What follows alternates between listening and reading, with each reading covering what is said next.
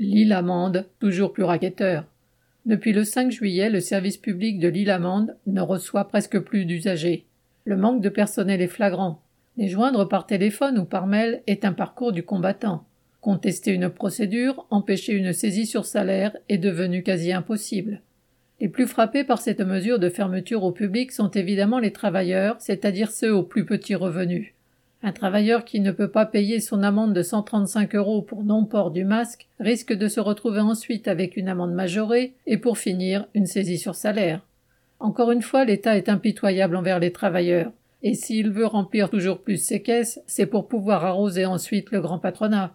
Correspondant Hello.